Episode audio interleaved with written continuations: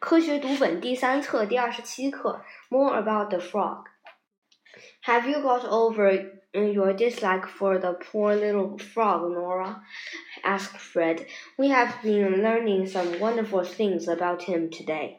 Would you like to know how he breathes?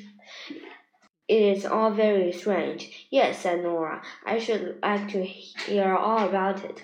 Well, said Fred, before you can understand the breathing of the frog, I must take make you think about the way which we and most of the animals around us breathe.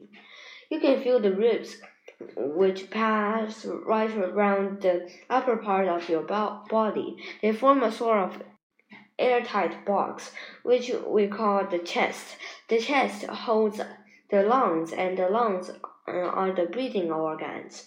Our ribs are constantly rising and falling. You can feel them rise and fall if you put your hand on your chest. When they rise, they make the chest larger and the lungs inside expand. And when they fall, like they make it smaller and squeeze the lungs together again. As the lungs expand, air rushes in at the mouth and nostrils to fill them, and when they are pressed together, the air is driven out. All this goes on without any effort on our part, and this is the way we breathe. The great thing for us to remember is that the frog has no ribs and cannot therefore breathe in this way. He must have air, however, and he is compelled to swallow it in gulps. He closes the mouth and sucks up a quantity of air through the nostrils. Cannot take in much air in this way, but he assisted in breathing by his moist, porous skin, which also absorbs a small quantity of air. During the winter, when the flies and grubs are not to be found, the frog betakes himself to the bottom of the pond, scoops out a hole for himself in the mud, and there sleeps till the frost and snow have gone.